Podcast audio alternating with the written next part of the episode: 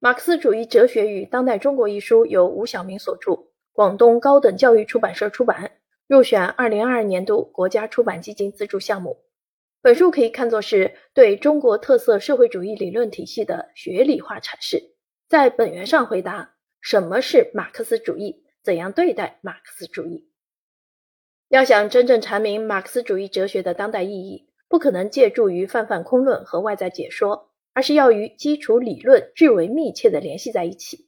这就要求深入到马克思主义哲学的唯物主义基础之中，深入到哲学存在论的根基处进行探讨。从而对马克思哲学革命的性质和意义做出正确的认识，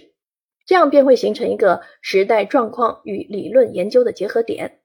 在这个结合点上，我们能够通过学术上的深化来阐说马克思主义哲学的当代意义。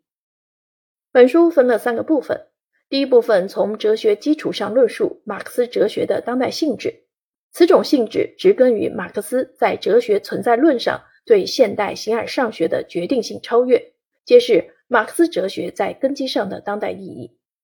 第二部分从马克思的哲学革命出发，指证马克思的整个学说以社会历史的现实为主导定向，发掘出历史科学的真正立脚点和生命线。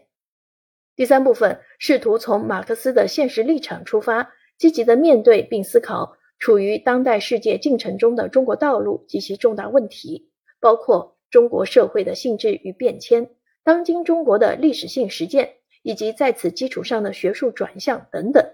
以便要求将真正现实的观点注入到学术的整体意识中，并通过这一要求来提示哲学社会科学的改弦更张。